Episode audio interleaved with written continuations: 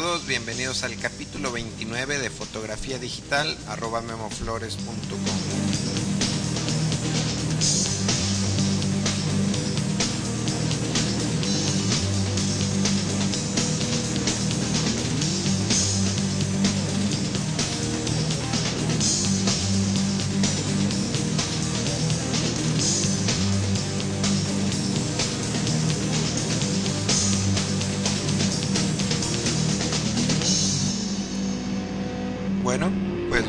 bienvenidos a este capítulo 29 de este taller en línea sobre fotografía digital, este podcast sobre DSLRs dirigido a fotógrafos entusiastas, estudiantes y en general a toda la gente que quiera enriquecer por ahí sus conocimientos de fotografía digital. El capítulo de hoy se trata del sharpness, vamos a estar hablando de el detalle de las fotos, eh, cómo aplicar filtros y cómo obtener una foto sharp o una foto bien definida. Eh, antes de, hablar de filtros de postproducción, eh, como la mayoría de ustedes quizá conozcan o utilicen filtros de Photoshop como el un Sharp Mask, antes de hablar de eso vamos a, repasar algunos conceptos que vimos en el capítulo 3, que fue el capítulo dedicado a la, velocidad. Eh, si no lo han escuchado, bueno, lo pueden buscar en, la página del podcast, que es www.memoflores.com, diagonal podcast. Eh, solamente lo van a encontrar allí, ya que el iTunes solo nos muestra los 15 capítulos más recientes, entonces bueno, si por ahí no, no lo han escuchado, pueden darle una repasadita al capítulo 3.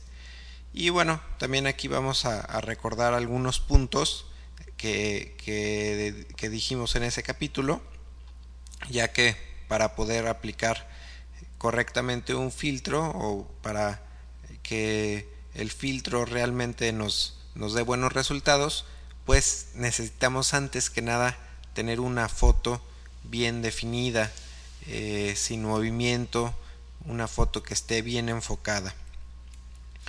Cuando tomamos fotos con velocidades superiores a la distancia focal de nuestro lente, eh, no tendremos que preocuparnos, eh, pero cuando utilicemos velocidades bajas, tenemos que utilizar algunas herramientas pues para evitar que nuestra foto salga movida.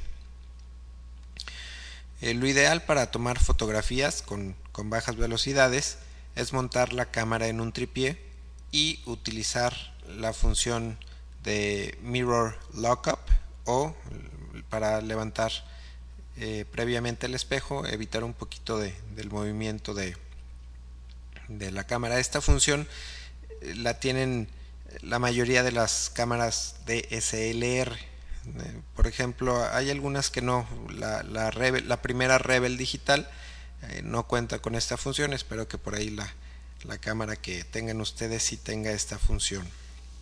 El Mirror Lockup combinado con, con el Self Timer o cuenta regresiva eh, nos permite dividir nuestro disparo en dos partes.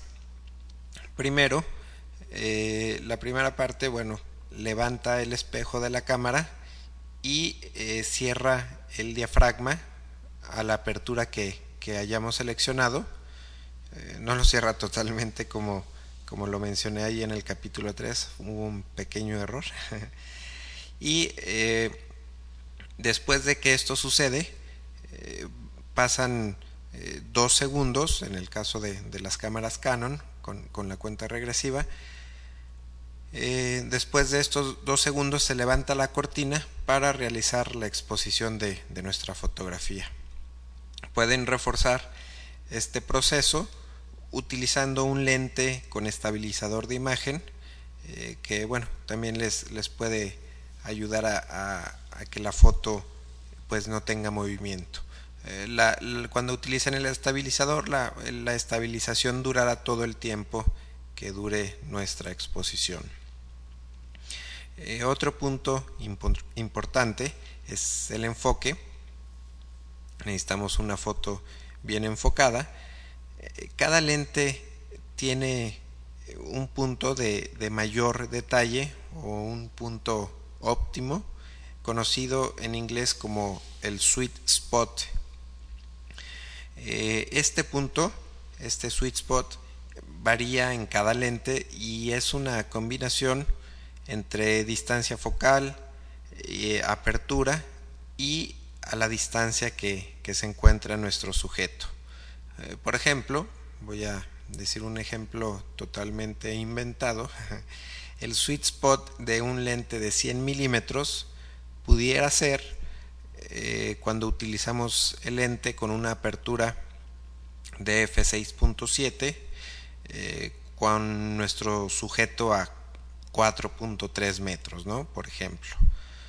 Eh, yo no he tenido la, oportunidad de hacer estas pruebas con mis lentes, pero bueno, pues ahí les dejo una pequeña tarea si quieren hacer pruebas con sus lentes, si quieren encontrar el, sweet spot de, alguno de, sus lentes, pues bueno, tendrán que hacer pruebas con diferentes eh, diafragmas y con sus sujetos a diferentes distancias.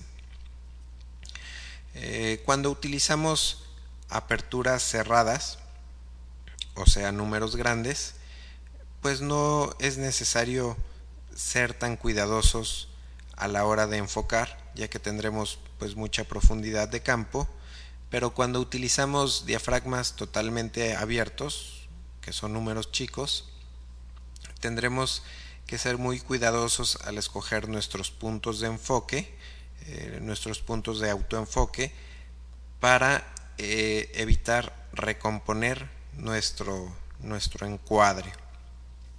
Cuando recomponemos, cuando enfocamos la fotografía y recomponemos nuestro encuadre, esto puede hacer por ahí que, perdamos el foco. También hay que evitar eh, mover el zoom después de haber enfocado en caso de que estemos trabajando con, un lente zoom obviamente. Eso también afecta al foco, o sea, hay que primero seleccionar el zoom que vamos a utilizar, enfocar y ya no, tocar para nada el, zoom para evitar que, que, se desenfoque nuestra fotografía.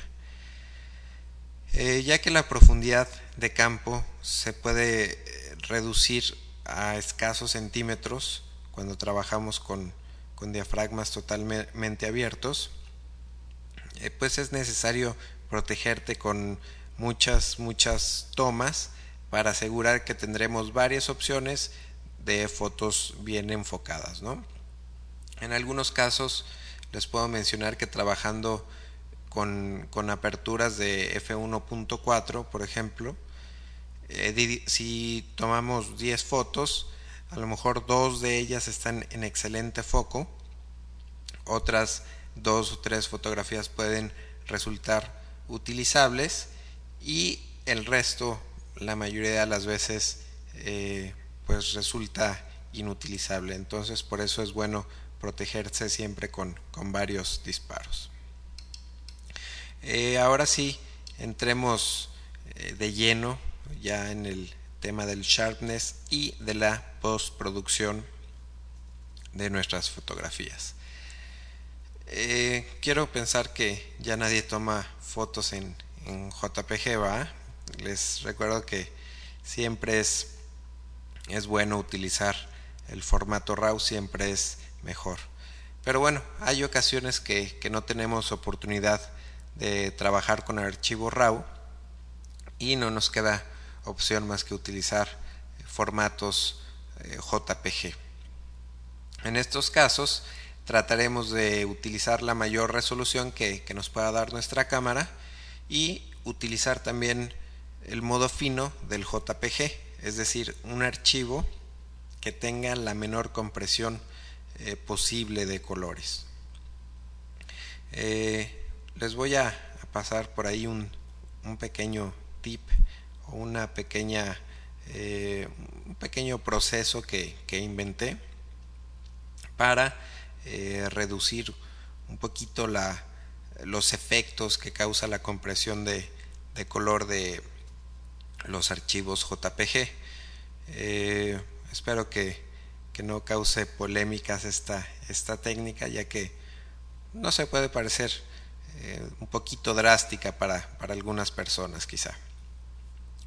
Eh, pero bueno, la técnica es, es, la, la, siguiente. Antes de trabajar una fotografía que voy a retocar o, que voy a imprimir, tengo una acción grabada en, mi Photoshop que consiste en reducir mis fotografías eh, con, pues con el image size, la reduzco en un 80% y eh, después las, las crezco eh, en un 125% con seleccionando por ahí la interpolación bicúbica que es pues por ahí es la interpolación estándar que, que tiene Photoshop. En caso de que eh, no la tengan, bueno, hay que checar ahí a la hora de, de aplicar la función de image size, hay que checar que tengan seleccionada la interpolación bicúbica, que creo que es la que mejor resultados nos da. Este pequeño proceso eh, de reducir, y crecer la fotografía hace que, mi foto quede exactamente del mismo tamaño. Van a ser eh, exactamente, eh, vamos a terminar con exactamente los, los mismos píxeles de, nuestra fotografía original, solamente que se va a reducir, como les comentaba, el efecto que causa la compresión de, del color en la fotografía. Para, para comprobar que, que esta técnica funciona, pues eh, vamos a hacer una, una pequeña pruebita. Me interesa que ustedes se den cuenta de, de, cómo funciona esta, este pequeño proceso. Entonces, cuando tengan oportunidad o si están ahorita en su computadora, abran una fotografía que esté en formato JPG y aplíquenle tres veces el filtro eh, Sharpen More de Photoshop. Este filtro es el, ahora sí que el, el más común o bueno, uno de los filtros más comunes de Photoshop, que lo tiene el, no sé desde qué versión lo tenga, pero seguramente eh, ustedes cuentan con este filtro. Incluso la versión de Photoshop Elements creo que, cuenta con este filtro. Entonces abran una fotografía y aplíquenle tres veces este filtro que eh, lo van a encontrar ahí en su menú de filtro se llama Sharpen More no desconozco cómo, cómo, cómo está en español si es que por ahí tiene alguno del Photoshop en español pero en inglés bueno es Sharpen More eh, después de que hagan esto aplicarle tres veces este filtro vamos a guardar un, snapshot del resultado. También no sé si, si estén familiarizados con, los snapshots. Eh, esto lo pueden hacer en su ventana de historia del Photoshop. Hasta abajo hay una, una pequeña camarita en, la ventana de historia. Entonces vamos a hacer clic ahí para seleccionar el, el estado, para hacer un como un, un atajo a, a la al resultado que, tienen ahorita con, su fotografía. Entonces, eh, después vamos a regresar en la misma ventana de, History a su documento original, eh, al formato sin aplicar este filtro. ¿no? Entonces, ahora vamos a hacer eh, los pasos que les dije anteriormente, vamos a reducir la imagen al 80% y después vamos a crecer la imagen al 125% para que nuestra foto quede exactamente del mismo tamaño y ya que esté eh, al tamaño vamos a aplicar nuevamente tres veces este filtro de Sharpen More. Entonces eh, podemos crear otro snapshot ahí y vamos a comparar los resultados. Cómo se ve la fotografía con, con los tres filtros solamente y cómo se ve aplicando primero el, la reducción y el crecer la imagen y después haber aplicado los, los filtros. Compárenlos. En el primer caso veremos claramente cómo funciona la compresión JPG. Van a ver por ahí eh, pequeños cuadros compuestos por mucho ruido, van a ver mucho, mucho ruido. Eh, y van a ver pequeños cuadros ahí como con ruido en líneas horizontales y verticales. Y en el segundo caso, eh, también van a ver, pues va, a ser perceptible ahí la, la compresión de JPG, pero siento yo que es en menor medida. Entonces, obviamente en este ejemplo estamos exagerando los resultados para que, bueno, ustedes puedan apreciar eh, de lo que estamos hablando. En realidad nunca vamos a utilizar tres veces el filtro Sharpen More en una foto, ¿no? Es un filtro muy, eh, muy duro, digamos. Eh, por otro lado, esto fue hablando de las fotos JPG. Por otro lado, cuando tomamos nuestras fotografías en formato RAW y eh, cuando tengo un archivo RAW y quiero retocarlo para, no sé, para imprimirlo tal vez, no me gusta aplicar el, sharpening a la hora de, revelarlas. Por ahí cuando, queremos hacer este revelado virtual de, nuestro archivo RAW. Eh, la mayoría de los programas, dependiendo también en cuál trabajen ustedes, no tenemos la opción de, seleccionar el, detalle o el sharpening. Y bueno, eh, la verdad es que sí me gusta el, el sharpening que tiene el, el Adobe Camera Raw, que es con, el que revelo mis, mis fotografías RAW, pero eh, no me gusta aplicarlo porque si voy a retocar una, una fotografía, eh, pues me dificulta este filtro, eh, me complica un poco el, el retoque, sobre todo cuando, cuando son retratos o cuando hay áreas de piel eh, que, hay que retocar. Entonces, eh, el, bueno, este filtro, el, sharpening, además de definir los contornos de, las imágenes, pues aplica por ahí una textura como ruidosa a la piel. Entonces, por eso no me gusta aplicarlo antes de, retocar una fotografía. Eh, en ambos casos, cuando Ah, trabajamos con archivos JPG y con archivo RAW, retoco mis imágenes en una capa o, en un layer, eh, en el, digamos, en el, en el layer original. Cuando termino el retoque, duplico esa capa y sobre, sobre una nueva capa o sobre un nuevo layer es donde aplico el, el filtro de, del sharpening. Esto lo hago, bueno, pues para conservar mi fotografía original retocada y para tener posibilidad en el futuro de reutilizar la imagen con diferentes valores de, sharpening. Claro, tenemos que grabar nuestra fotografía como archivo PSD. Eh, las técnicas que utilizo para, para el sharpening son, pues son varias dependiendo de la fotografía. Generalmente utilizo el, el OnSharp Mask eh, con diferentes parámetros, también dependiendo del tamaño de la imagen. Por ejemplo, un porcentaje de 250 eh, con un radio de 0.5 píxeles y un threshold de, de 0. Perdón que diga todo en inglés, pero son eh, no, no, no, sé cómo, cómo sea la traducción para el Photoshop en, en español estos valores me funcionan la, la, mayoría de las veces. Pero bueno, depende del tamaño de, nuestra fotografía. ¿no? Si es una foto más grande, necesitamos aplicar valores un poquito más, eh, tal vez un radio de un píxel o hasta dos píxeles. ¿no? Otro filtro que utilizo bastante es un simple Sharpen More, como, el que aplicamos en el ejemplo anterior.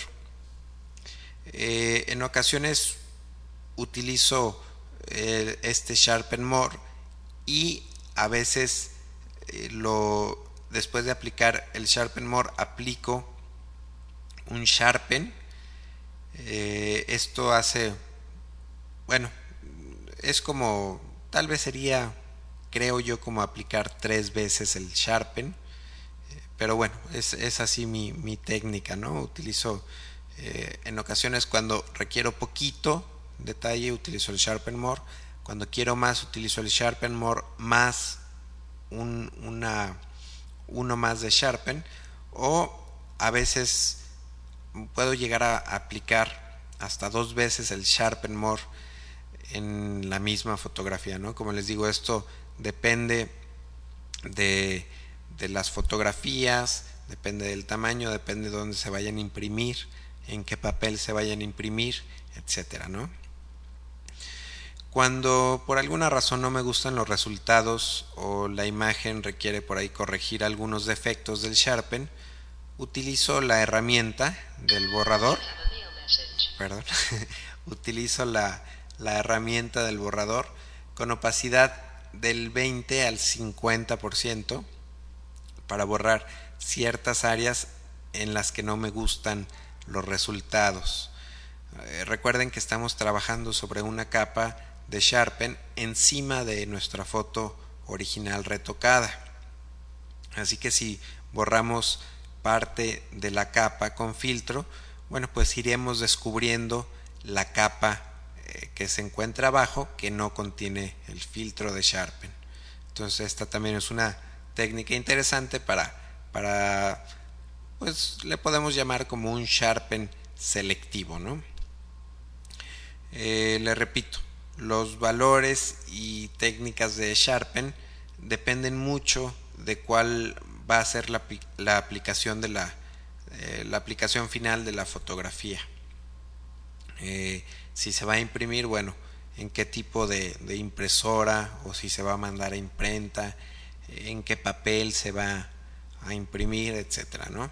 Siempre es necesario pues hacer algunas pruebas para, para tratar de, de ver los resultados, para ver qué cantidad eh, de, de, Sharpen aplicarán a sus fotografías. Muchas veces es diferente lo que, lo que vemos en pantalla a lo que podemos ya ver en un papel impreso. Eh, entonces, bueno, pues siempre hay que hacer pruebas, ¿no? Aprovecho también este espacio para contestar por ahí una, una pregunta que, que recibí vía correo en donde se referían a las fotografías que puse de ejemplo en el capítulo 26, en particular una fotografía de un cactus que se ven bastante bien definidas las espinas. Eh, para hacer la galería de fotos de, este capítulo, utilicé el, el Aperture de Apple, este programita para organizar y editar fotografías. Y este programa me he dado cuenta de que aplica un filtro de sharpening eh, que bueno, a mí me parece exacto, ¿no? Me parece ideal. Y este filtro pues lo aplica por default a la hora que, que quiero hacer una, que exporto mis fotografías para una galería web. Entonces, yo no le apliqué ningún filtro específico, eh, ni en ningún momento el Aperture me, me, preguntó si quería aplicar este filtro o qué cantidad de sharpening quería aplicar, simplemente pues lo hace solito y bueno, me parece que, que lo hace bastante bien. Para algunas personas esto, bueno, puede ser una, una ventaja o desventaja. Eh, lo que nos lleva aquí al punto final, ¿no? Definitivamente eh, las cámaras digitales producen fotos suaves, poco definidas, eh, que requieren, requieren, para mi gusto, siempre de ser optimizadas con un filtro de detalle. Eh, ¿Qué tanto debemos aplicar? Bueno, pues eso depende un poquito de sus gustos o tal vez pueda depender de las necesidades de, del cliente, ¿no? En caso que, que vayan a, vender su, su fotografía. La verdad es que yo soy un fotógrafo que no me gusta abusar de este filtro ni pasar por ahí mucho tiempo aplicando este tipo de filtros. Mis técnicas para el sharpening son muy sencillas, como les digo, a veces simplemente es, es un simple sharpen o sharpen more. Eh, a diferencia, por ahí muchas personas que prefieren aplicar el sharpening por canales o programar por ahí complejas acciones en Photoshop para estos fines. Y bueno, pues ahora sí que, cada quien tendrá sus técnicas, pero bueno, yo como les comento no, no me gusta eh, detenerme tanto tiempo en, en este tema, ¿no? Lo que sí definitivamente les recomiendo es que siempre, siempre, siempre conserven sus archivos originales y eh, cuando lo retocan eh, hay que conservar estos archivos sin filtros eh, en diferentes en diferentes capas en caso de que, de que quieran guardar por ahí el, el sharpening que, que, aplicaron hay que hacerlo en otra capa. En fin ustedes se irán dando cuenta de que cada cierto tiempo encontrarán técnicas diferentes para aplicar estos filtros o bueno pues simplemente va a ir mejorando su técnica y siempre es bueno tener la opción de, de tener sus archivos ahí originales no entonces pues esto esto fue todo. Esto fue el capítulo 29 29 sí. Esto fue el capítulo 29 de este taller en línea sobre fotografía digital. Eh, les recuerdo que me pueden escribir, mi correo es info memoflores.com. Por ahí quiero mencionar también, he tenido una semana bastante ocupada y la verdad es que no he tenido mucho tiempo por ahí de estar activo en los foros, aunque sí los, los he estado revisando, por ahí he visto que, que la gente sigue participando.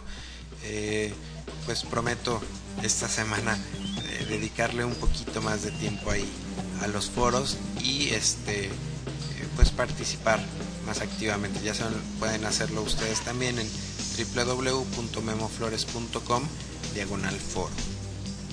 Entonces pues yo me despido. Este fue el capítulo 29 de fotografía digital arroba memoflores.com nos vemos la próxima.